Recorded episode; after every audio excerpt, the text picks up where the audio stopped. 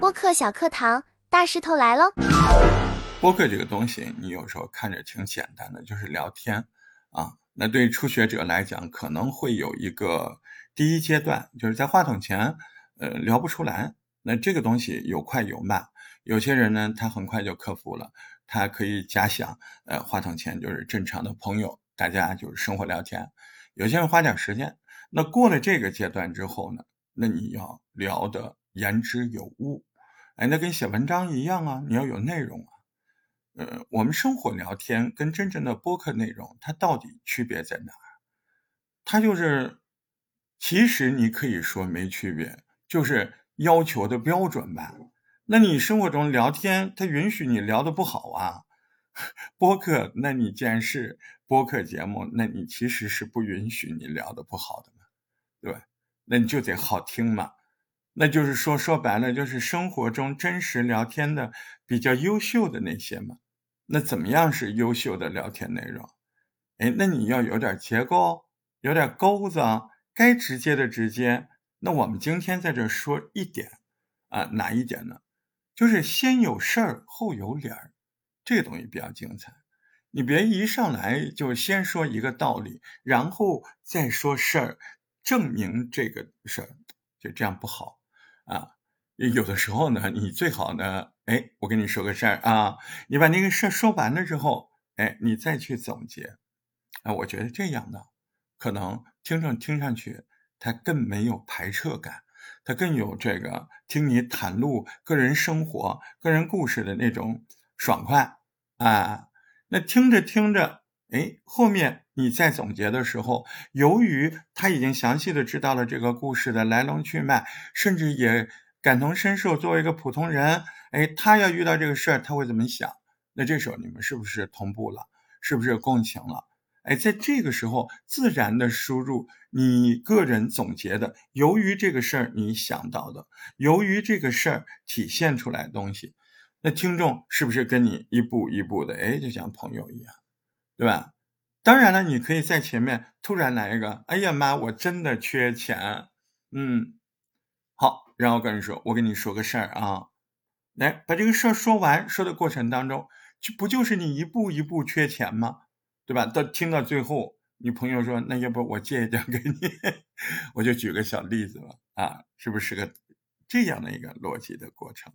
前面可以给人家这件事情一个小疑问，然后就开始说一件事儿，然后在这个事儿的过程中递进。哎，把那些细节，你要最后要展现的那个结果，你要透过这个事儿里面的某些细节和某些思想、思考流动、情感流动，哎，最后能挤出来、推出来那个答案呢？哎，真的可能这样的聊天就会感同身受，这样的聊天，哎，让人家先有这个感受，后有结论，他就会比较合乎常理。他就会让听众对你讲的这个东西，他比较认同，哎，他了解了情况，你再跟他讲，你认为怎么样？甚至你还在最后再问他一下，我这样想对不对？你是不是也是这样？所以，我就是觉得我现在是怎么样一个人？哎，我还对这个事儿还怎么样？哎，你前面把事儿说了，你后面说这个东西。就比较合适。那我们今天啊，因为我们这个栏目就是短节目，一回我们能说清楚一件事儿就不错了。那今天我们说的是啥事儿呢？就是平常聊天当中，哎，录播课节目当中，你要讲一个道理的时候，哎，你最好先直不笼统的先说个事儿。甚至在说这个事儿之前，你先抛一个关于这方面的疑问。